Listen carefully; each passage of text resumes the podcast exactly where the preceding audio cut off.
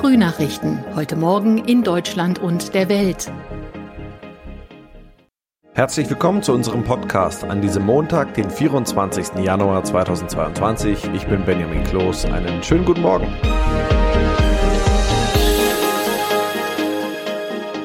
Das sind heute unsere Top-Themen aus Deutschland und der Welt. Mehr Corona-Maßnahmen, ja oder nein? Das ist die große Frage vor den Bund-Länder-Gesprächen. Die EU und USA besprechen heute den Brennpunkt Ukraine und Italien wählt. Und zwar einen neuen Staatspräsidenten. Fangen wir gleich mal mit einer guten Nachricht an. Auf die deutschen Bürger kommen wahrscheinlich keine härteren Corona-Maßnahmen zu.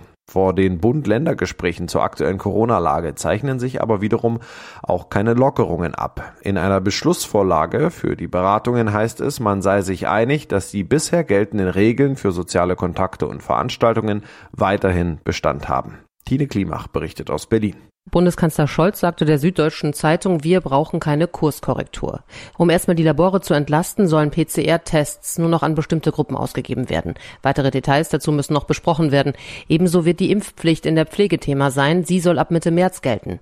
Die Gesundheitsminister sind dafür, dass den Beschäftigten bevorzugt der neue Impfstoff Novavax angeboten wird. Der Impfstoff wurde schon vorher genutzt und könnte für Menschen interessant sein, die Vorbehalte gegen die neuen mRNA- und Vektorimpfstoffe haben. Ja, das aber noch nicht genug zum Thema Corona. Corona. Ab Mittwoch soll im Bundestag eine Orientierungsdebatte zu einer allgemeinen Corona-Pflicht beginnen. Die Pläne der Befürworter nehmen immer mehr Form an.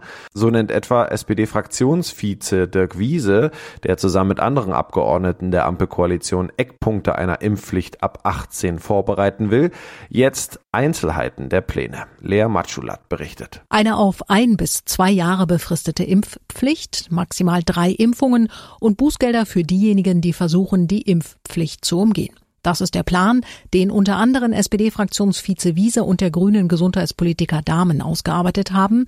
Da es zu lange dauern würde, ein Impfregister aufzubauen, ist ihre Idee, dass Krankenkassen oder Kommunen, die dann Impfpflichtigen anschreiben sollen.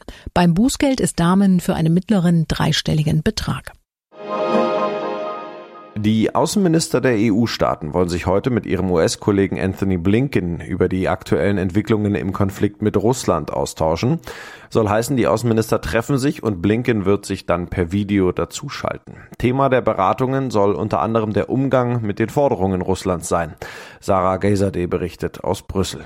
Die Beziehungen zwischen Russland und dem Westen sind sehr angespannt. Wegen des massiven russischen Truppenaufmarschs in der Nähe der Ukraine wird in Washington und hier in Brüssel befürchtet, dass Russland einen Einmarsch in die Ukraine planen könnte. Es wird aber auch für möglich gehalten, dass Moskau mit dem Truppenaufmarsch nur Ängste schüren will, um die NATO-Staaten zu Zugeständnissen zu bewegen. Russland fordert nämlich unter anderem, dass die NATO ihre Streitkräfte aus östlichen Bündnisstaaten abzieht. Das lehnen sowohl die NATO als auch die EU als inakzeptabel ab. In Italien wird an diesem Montag ein neuer Staatspräsident gewählt. Ex-Regierungschef Silvio Berlusconi ist auf den letzten Metern aus dem Rennen für das höchste Staatsamt ausgestiegen. Der Rückzug des skandalumwitterten Politikers hat den Weg freigemacht für andere Kandidaten. Einfach wird's trotzdem nicht. Claudia Wächter aus Rom. Über Berlusconi müssen wir natürlich trotzdem kurz reden. Hat er am Ende eingesehen, dass er auch wegen Affären wie Bunga Bunga seinen Traum begraben musste? Ja, das sind ja nicht nur die berüchtigten Sexpartys. Berlusconi ist äh, verurteilter Steuerbetrüger. Er hat noch immer Prozesse am Hals und ähm, am Ende war wohl auch ihm klar, auch wenn er es nicht zugibt, ich bekomme keine Mehrheit. Die Leute hier, die sind gegen ihn auf die Straße gezogen. Und ein Römer meinte gestern zu mir, eh, hier atmen alle auf. Ja, fast alle, aber die Frage ist natürlich, wer wird's nun? Ja, der aktuelle Regierungschef Draghi scheint ja auch Ambitionen zu haben auf das höchste Staatsamt. Wie groß sind denn seine Chancen? Ja, Draghi würde gern umziehen in den Präsidentenpalast hier. Er hat auch das Zeug dazu, garantiert Stabilität, da sind sich hier fast alle einig. Doch äh, es gibt ein Aber. Was passiert mit der Regierung, wenn er umzieht? Fragt sich nicht nur dieser Journalist hier und äh, solange die Parteien darauf keine Antwort haben, gibt's auch keinen Draghi-Staatschef. Könnte bei einem Draghi-Umzug seine Regierung, die ja aus fast allen Parteien besteht, platzen? Also könnte es Neuwahlen geben? Möglich ist das, aber das würde natürlich bedeuten, monatelang Wahlkampf, monatelang Stillstand und das in Pandemiezeiten und äh, außerdem, was wird mit den von Draghi angestoßenen Reformen kurz, äh, das wäre Chaos und äh, das kann sich Italien nicht leisten.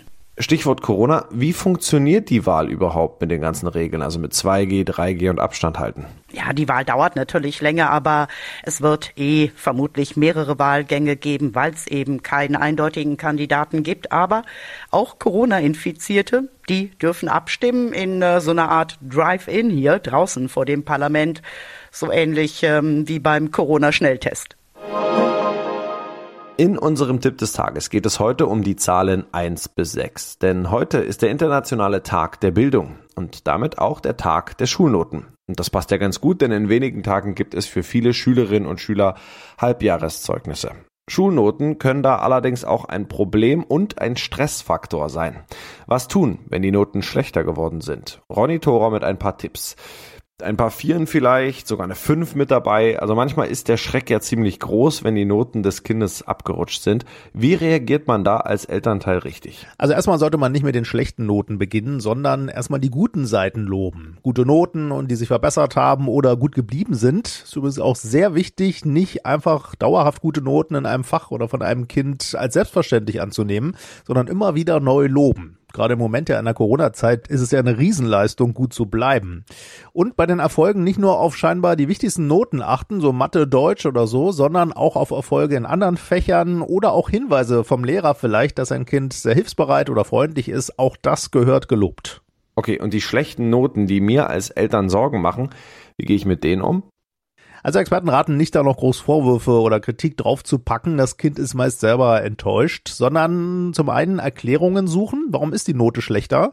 Da auch ruhig fragen, was da der Anteil des Kindes ist, also wo es vielleicht nicht fleißig war, Hausaufgaben verschludert hat oder zu wenig gelernt hat und dann aber den Blick nach vorne richten. Was kann man dann jetzt machen, damit es besser wird? Dabei volle Unterstützung und Liebe zeigen und auch nicht unwichtig, Experten raten nach dem Zeugnisgespräch erstmal Ferien Ferien sein lassen. Also wenn man überhaupt was für die Schule dann angeht, dann am Ende der Ferien. Bis dahin heißt es durchpusten. Ja, und das noch der koreanische Serienhit Squid Game geht weiter. Netflix hat eine zweite Staffel angekündigt. Es wird die Fortsetzung einer absoluten Erfolgsgeschichte, denn Squid Game ist für den Streaming-Anbieter der bisher größte Hit, also die am meisten geschaute Sendung überhaupt. Diana Kramer berichtet, was ist denn bisher bekannt über Staffel 2? Bisher noch nicht so wahnsinnig viel, aber einer der Chefs von Netflix hat gesagt, das Universum von Squid Game hat gerade erst begonnen und irgendwie ist schon klar, dass der Hype wahrscheinlich wieder riesig sein wird. Die Serie war ja letzten Herbst gestartet und wurde allein in den ersten vier Wochen 142 Millionen Mal angesehen. Es geht darum, dass hunderte hochverschuldete Menschen in Kinderspielen gegeneinander antreten. Dem Gewinner winkt ein Preisgeld in Millionenhöhe. Die Verlierer werden allerdings umgehend getötet. Auch deshalb hatte es nicht nur hier in Deutschland viel Kritik an der Serie gegeben, vor allem wenn Kinder sie schauen. Wann die Staffel 2 jetzt kommt, ist noch nicht raus. Ja, das war's von mir. Ich bin Benjamin Kloß und wünsche Ihnen einen schönen Tag und einen guten Start in die Woche. Bis morgen.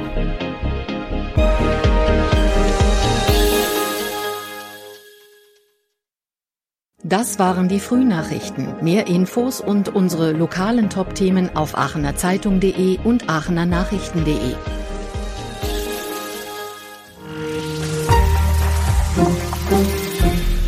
Die Frühnachrichten sind ein Podcast aus dem Medienhaus Aachen.